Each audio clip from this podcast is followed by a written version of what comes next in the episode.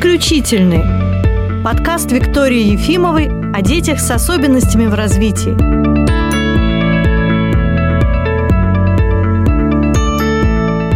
Сегодня мы поговорим о сенсорной алалии. Когда я училась в педагогическом университете имени Герцена, нам говорили, что сенсорная алалия – это редкое нарушение, которое ну, не часто можно встретить у детей, и при этом нарушении поражен центр Верники в мозге, центр, который отвечает за восприятие речи. И когда я планировала этот подкаст, я думала, что я его начну словами. Раньше считалось, что при сенсорной алалии поражен центр Верники рынке. Но я залезла в интернет, посмотрела, и, собственно говоря, как выяснилось, никакого альтернативного-то мнения нет. По-прежнему везде, во всех источниках, ну и, собственно говоря, в учебниках по логопедии тоже говорится, что при сенсорной алалии поражен центр Верники. Но, как говорил мой муж по этому поводу, так называемая алалия. Мы сейчас обсудим, почему он так говорил. А, никаких свидетельств подтверждающих, что у детей, не говорящих, которые плохо воспринимают речь, действительно нарушен центр Верники, нам не удалось найти в научной литературе. Ни в отечественной, ни в зарубежной. По поводу зарубежной литературы стоит сказать, что диагноза алалия там нет вообще, ни сенсорная, ни моторная. Этот диагноз есть только в России э, и, по-моему, еще в Германии.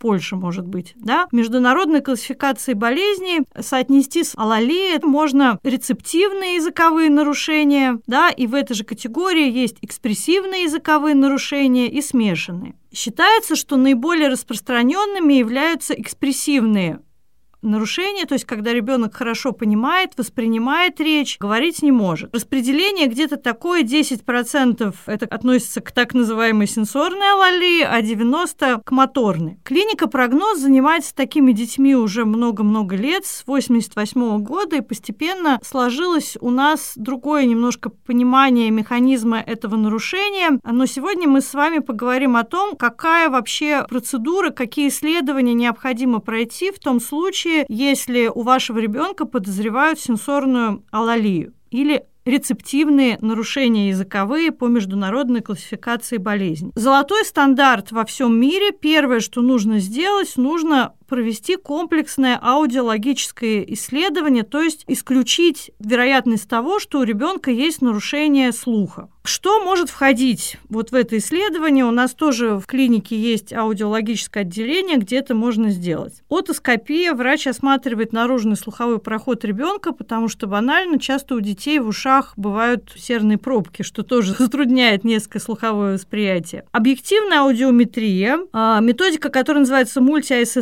она позволяет оценить, насколько мозг реагирует на определенные звуковые частоты, которые относятся к речевому диапазону. Тимпанометрия оценивается целостность и функциональность барабанной перепонки. Отоакустическая эмиссия – это рефлекс, который отражает сохранность улитки внутреннего уха. То есть, когда мы все это провели, мы можем сделать выводы о том, насколько хорошо и правильно функционирует слуховая система на уровне внутреннего уха, косточек, мышц, которые тоже участвуют в передаче звука. Иногда выясняется, что неговорящий ребенок на самом деле это просто ребенок слабослышащий. Если у ребенка уже есть какая-то речь, то, конечно, по его продукции, потому что он говорит, можно услышать разницу, да, слабослышащий это ребенок или это ребенок с алалией, потому что все-таки у слабослышащих детей в фонетическом плане очень такая специфическая речь, они оглушают звуки, и специалисту обычно это хорошо слышно. Но иногда бывают какие-то вещи, когда ты не можешь заметить без объективной диагностики. При этом ребенок с нарушением нарушением слуха и даже там с третьей степенью тугоухости его речь может развиваться достаточно благополучно. Я такой вот с вами историей хочу поделиться, когда мы были с мужем в Южной Африке у Мелоди де Ягер,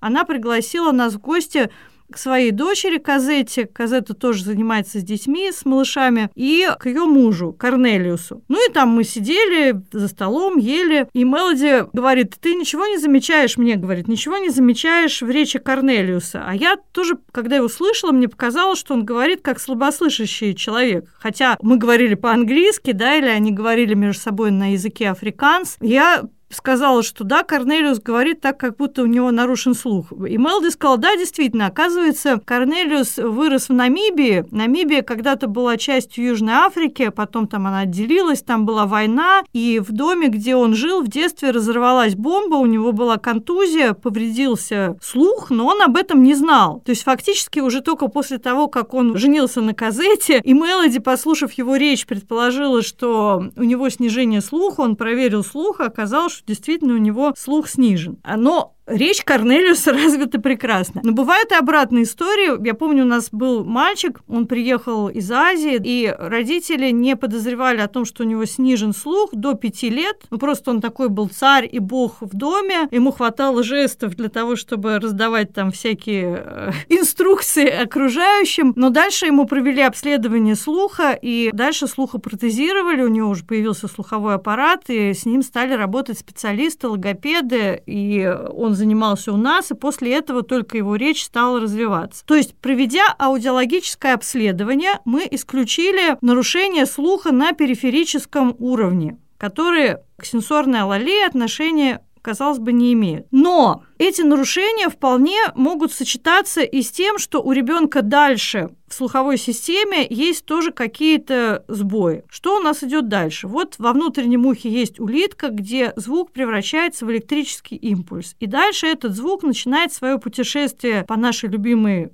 прогнозе структуре мозга по стволу, где тоже есть определенные ядра, скопления клеток, в которых происходит первичная обработка этого звукового сигнала. И более того, этот звуковой сигнал должен с определенной скоростью дойти до таламуса и дальше до как раз той самой зоны верники, с которой мы начали говорить, потому что вот эти вот все слуховые области коры мозга, они будут полноценно развиваться только в том случае, если они будут получать правильную стимуляцию информацию. Если же звуковой сигнал, его восприятие нарушается или на уровне улитки, или на уровне ствола мозга, то, собственно говоря, нормальной стимуляции зоны верники не происходит, и функционально она может быть недостаточно, да, не анатомически. Не то, как написано у нас в учебнике, что в результате инфекции, там, внутриутробной травмы или чего-то в этом духе зона верники повреждена. Еще раз, никаких доказательств вот этому процессу у детей нет. Вот у взрослых, да, в результате инсульта эта область повреждается, и человек тогда теряет способность воспринимать речь. У детей все иначе. Значит, для того, чтобы выявить дефицит в проведении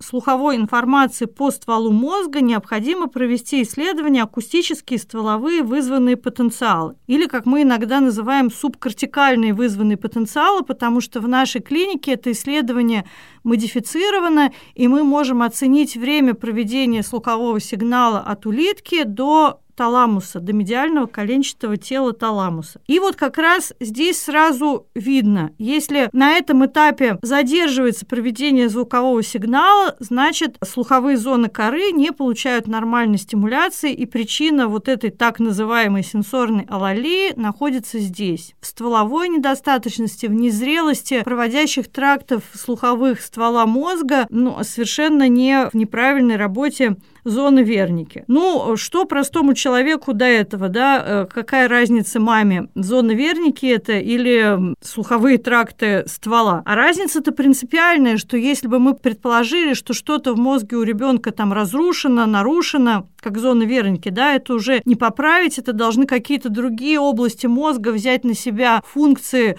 вот этой вот испорченной зоны верники. А если это ствол, то здесь чаще всего речь идет не о поломке, а о функциональной незрелости. И в этом случае, если мы даем этим областям мозга возможность выполнять свою функцию, происходит миелинизация, и слуховые тракты ствола начинают лучше проводить слуховую информацию, лучше стимулировать слуховые зоны коры мозга, и ситуация нормализуется, восприятие речи ребенком тоже нормализуется, и, соответственно, речь тоже начинает формироваться ну, в общем, все встает на нормальные рельсы. Это обследование, которое уже неврологическое, а не аудиологическое. Обследование ствола мозга, которое называется АСВП. Акустические, стволовые вызванные потенциалы. Что еще? Мы проводим еще комплексное обследование вестибулярной системы, и у детей с рецептивными языковыми нарушениями часто выявляется сниженная сенсорная реактивность полукружных каналов вестибулярного аппарата. Тест, во время которого это выявляется, выглядит как кручение ребенка на кресле, и специальная аппаратура регистрирует, что в это время происходит с его глазами. После остановки кресла глаза должны совершать такие подергивания, это нормальная реакция, они называются поствращательный нестагм. Очень часто, и этот вопрос еще недостаточно изучен, я не могу вам сказать, почему это происходит, у детей с рецептивными языковыми нарушениями этот поствращательный нестагм или отсутствует совершенно, или он очень короткий по времени. Изучено-то это плохо, но вообще неудивительно, что эти две системы связаны, потому что улитка внутреннего уха, где обрабатывается звуковая информация, где она превращается в электрические импульсы, и полукружные каналы – это вообще-то ну, практически один орган. Они соединены вместе и вместе омываются общей жидкостью и внутри, и снаружи. То есть это вот такая вот система, которая должна работать очень тесно. Еще необходимо проверить кровоснабжение шеи и головы с помощью метода ультразвуковой доплерографии. И если у ребенка идет прогрессирующая задержка языкового развития, он плохо понимает речь, безусловно, нужно исключить эпилепсию и для этого провести ночной ЭЭГ-видеомониторинг, потому что в этом случае короткого дневного исследования недостаточно. Вот чем больше мы сейчас этих мониторингов проводим в клинике, тем чаще мы наблюдаем наблюдаем, что эпилептические приступы у ребенка происходят во сне и на дневном ЭЭГ. Ну, просто это не поймать, не выловить. Поэтому это исследование тоже обязательно нужно провести, чтобы иметь уже полную картину. Очень много написано в литературе о своеобразии интеллектуального развития детей с сенсорной алалией, но в то же время разграничивается умственная отсталость и сенсорная алалия. Был период, ну я уж теперь с осторожностью говорю, был период, потому потому что, возможно, кто-то и до сих пор так думает, что если ребенка нарушено восприятие речи, то у него автоматически и интеллект не развивается. Это не совсем так, вернее, даже это совсем не так, но э, здесь нужно подумать о том, какие методы используются для оценки интеллекта ребенка. Самым распространенным инструментом для оценки интеллекта ребенка по-прежнему является тест Векслера, но во время этого обследования очень многие инструкции предъявляются вербально, то есть ребенок должен на слух понять, на какие вопросы ему нужно отвечать и что ему нужно сделать. А если у ребенка рецептивные языковые нарушения, то это означает, что он плохо понимает то, что ему говорят. Соответственно, если он не понял задание, как он может его правильно выполнить? Где мы тут проведем вот эту вот линию, которая будет разграничивать нарушение интеллекта ребенка и нарушение понимания им языка. Поэтому все-таки для детей с рецептивными языковыми нарушениями предпочтительнее использовать тест Равена, который оценивает именно невербальный интеллект. Ну, допустим, все-таки вы провели исследование и вы исключили слуховые нарушения, то есть ребенок не тугоухий, у него нет э, снижения слуха, и есть подозрение, что все-таки это та самая сенсорная алалия или рецептивное нарушение языкового развития. Что в этом случае делать? Это не является таким совершенно безысходным диагнозом, как считалось раньше. Мы хорошо работаем с алалиями, но все-таки мы склонны считать, что чаще встречается смешанный тип тип, когда присутствует и рецептивный, и экспрессивный компонент. В любом случае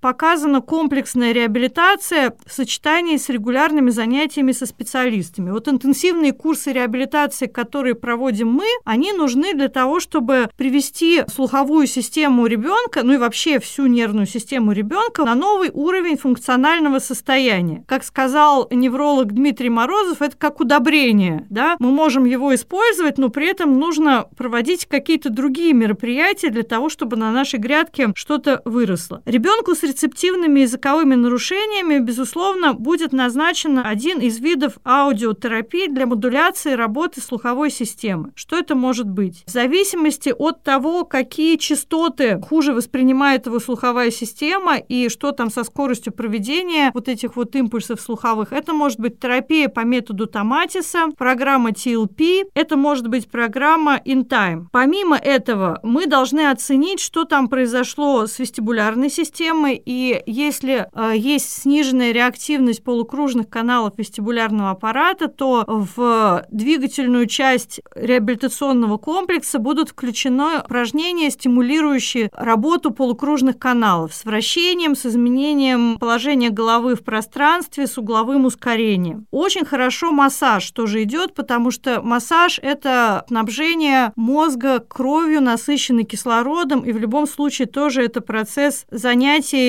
улучшает. Очень важно дома создать благоприятную акустическую среду для занятий с ребенком, у которого есть рецептивные языковые нарушения. Мы понимаем, что ребенок плохо воспринимает речь. Ему трудно определить, с какой стороны доносится звуковой сигнал. Но еще очень важный момент, о котором часто забывают или не знают родители, это то, что ребенок с сенсорной алалией, ему трудно воспринимать речь в шуме при наличии каких-то других сигналов. Часто наши неврологи говорят о том, что нужно исключить из жизни ребенка как минимум на полгода общение там с компьютерами, сократить до минимума мультфильмы. Но что точно совершенно нужно сделать, дома не должны звучать никакие телевизоры, радио, музыка в качестве фона, потому что это еще дополнительно дополнительная сложность, дополнительный фактор, который осложняет слуховое восприятие ребенка. Ну, я уже несколько раз повторила это сочетание, которое произносил мой муж, так называемая сенсорная лалия. Дело в том, что вот синдромы, о которых я вам говорила, синдром замедленной миелинизации ствола, который приводит, в свою очередь, к нарушению понимания речи, к нарушению обработки любой звуковой информации, он встречается не только у детей с алалией, он очень распространен среди детей с аутизмом, аутизмом, он может быть и у ребенка с синдромом Дауна, и у ребенка с другими генетическими заболеваниями, у ребенка с задержкой психического развития. И получается, что одни и те же методы мы смело можем использовать для терапии и для улучшения языкового развития разных групп детей. Но для этого важно провести полную диагностику. В любом случае, если ребенок не говорит или у него резко нарушено речевое развитие, и у вас есть подозрение, что он плохо понимает речь, необходимо а. проверить слух, используя разные методы, посетить невролога, провести клинический осмотр невролога и ряд диагностических методов неврологических, которые позволят выявить слабые звенья в развитии нервной системы, АСВП, УЗДГ, оценку вестибулярной системы и ночной ЭЭГ-мониторинг. Ну и последнее, что я хочу сказать, что результаты работы детей с сенсорной алалией у нас очень хорошие. Поэтому, если вдруг у вашего ребенка такой диагноз, не нужно отчаиваться, нужно действовать, нужно заниматься, и результат обязательно будет.